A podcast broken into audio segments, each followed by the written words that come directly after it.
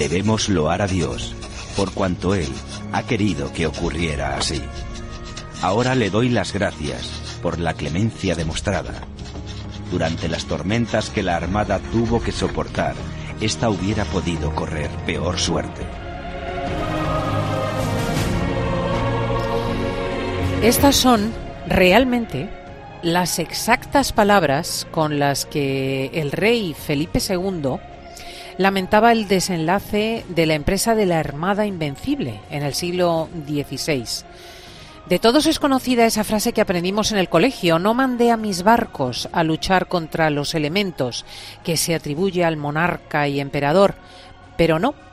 Nuestro amigo José Javier Esparza ya se encargó de aclarar en la sección La Gesta Española de la tarde con Cristina los términos reales en los que se expresó el rey.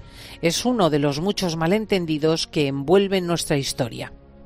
Por ejemplo, el destino que corrieron los marineros enrolados en las naves españolas.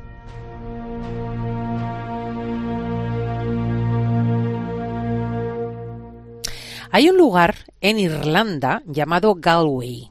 Es una ciudad con puerto y con algo de más, eh, con algo más de 75.000 habitantes. Tiene un cementerio, el cementerio Fort Hill, desconocido, lógicamente por muchos, desde luego por mí.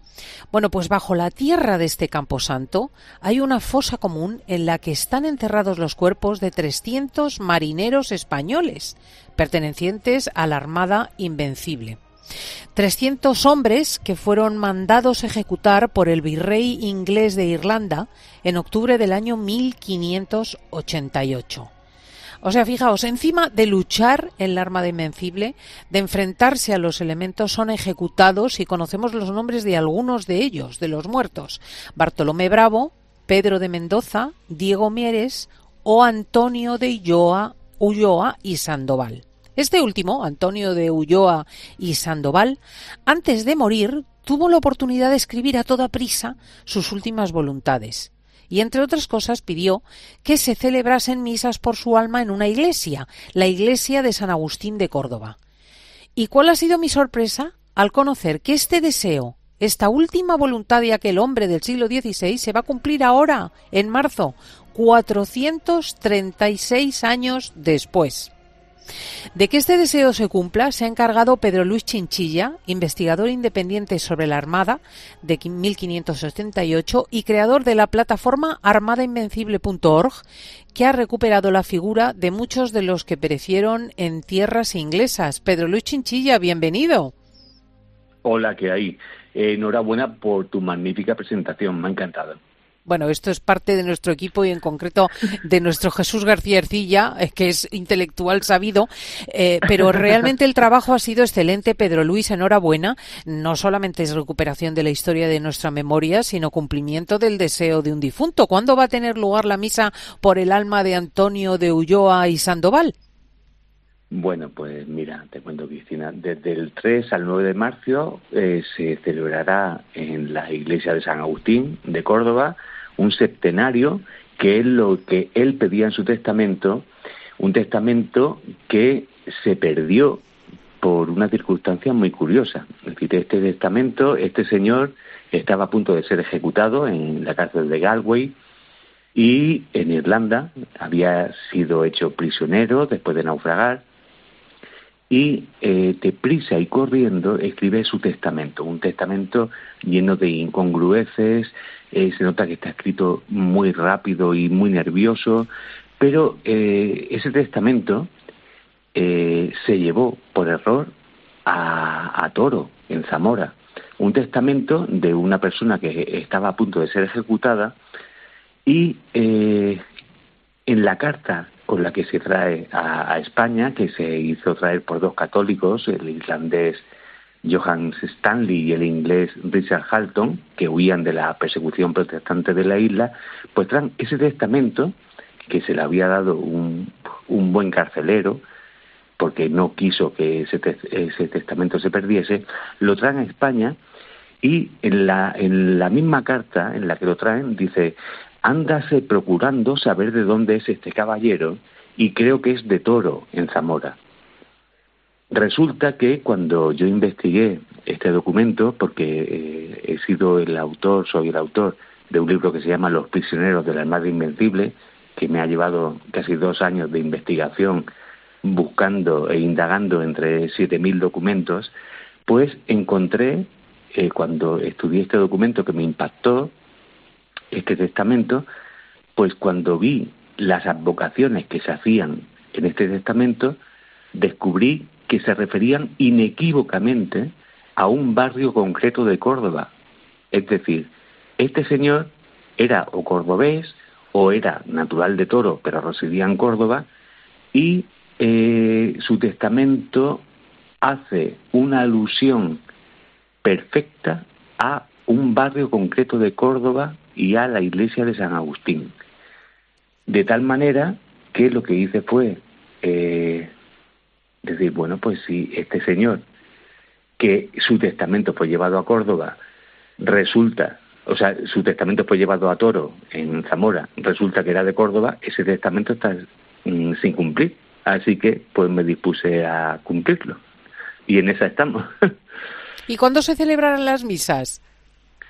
Pues se celebrarán del 3 al 9 de marzo. Es un septenario que tal como él decía, eh, textualmente te leo, mando que se digan siete misas a los siete traspasos que Nuestra Señora que hubo cuando vio a su Hijo precioso en el árbol de la cruz.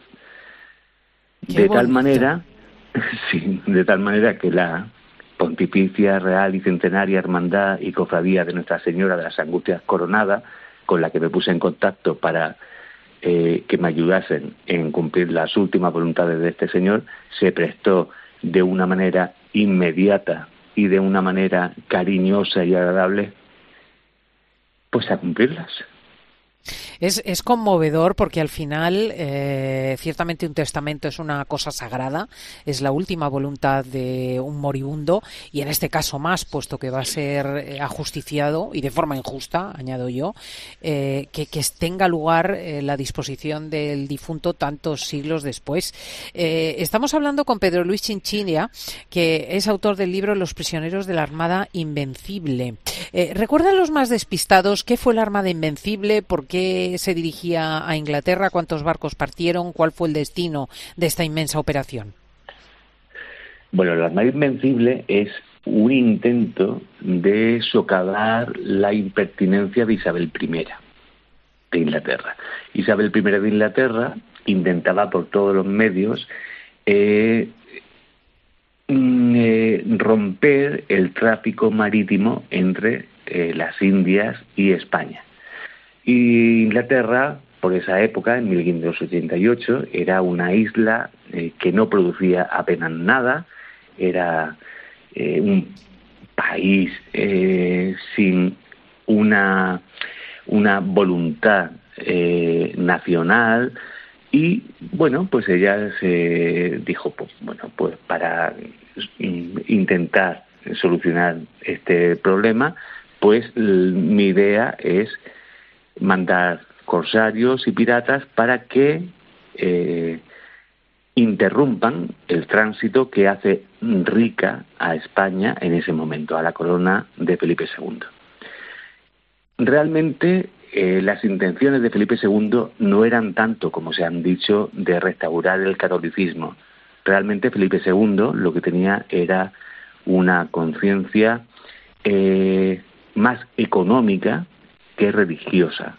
De hecho, eh, el catolicismo él eh, se iba a instaurar si esta empresa hubiese llegado a cabo, se hubiese llegado a cabo con buen fin, eh, lo hubiese hecho de una manera secundaria y más por una presión papal que por él mismo, que por su propia voluntad. Realmente a pesar de todo, aunque Felipe II era un ferviente católico y una persona con una profunda fe, como se demuestra además en, el trato que hizo a los prisioneros de, la Armada, eh, no era su, su motivo principal.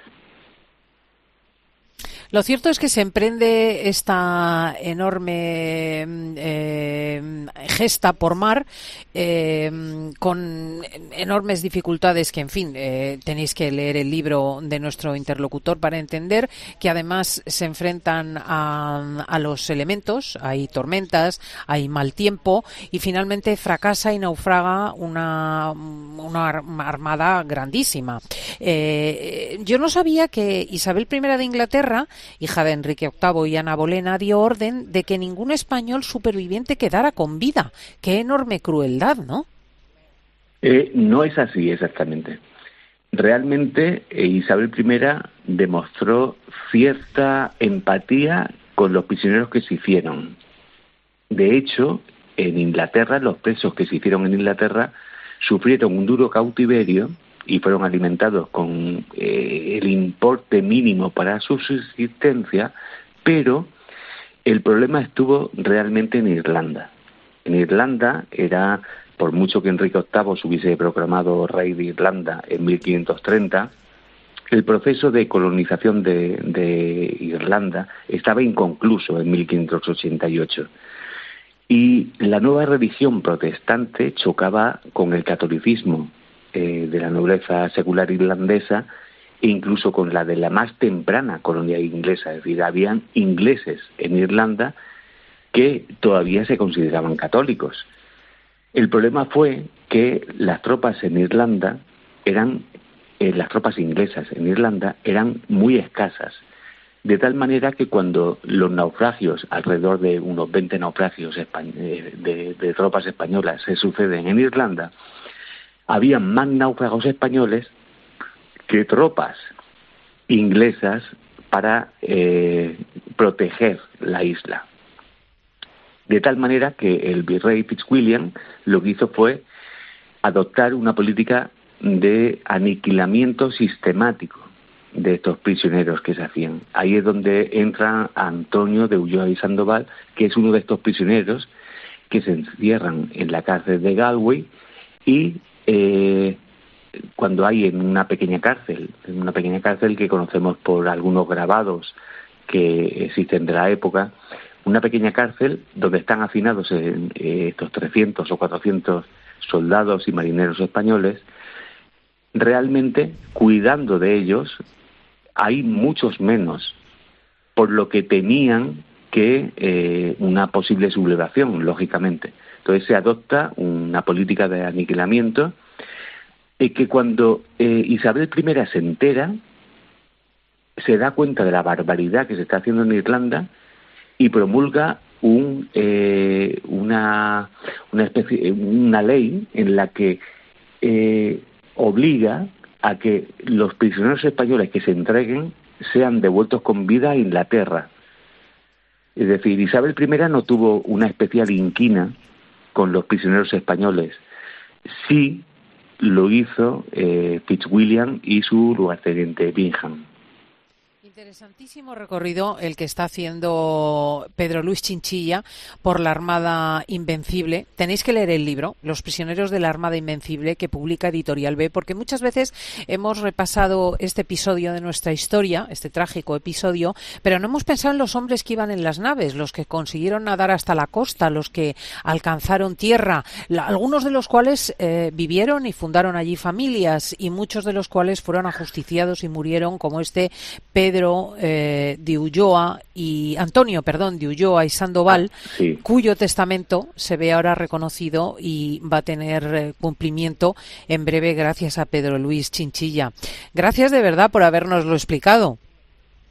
Pues muchísimas gracias a vosotros, es un placer y de hecho, pues bueno, he dedicado muchos años de mi vida a restablecer la memoria de estos hombres y pues para mí es un orgullo poder difundirlo en, en, vuestra, en vuestro programa y estoy contentísimo por ello. Muchísimas gracias a vosotros. Un saludo afectuoso. Adiós.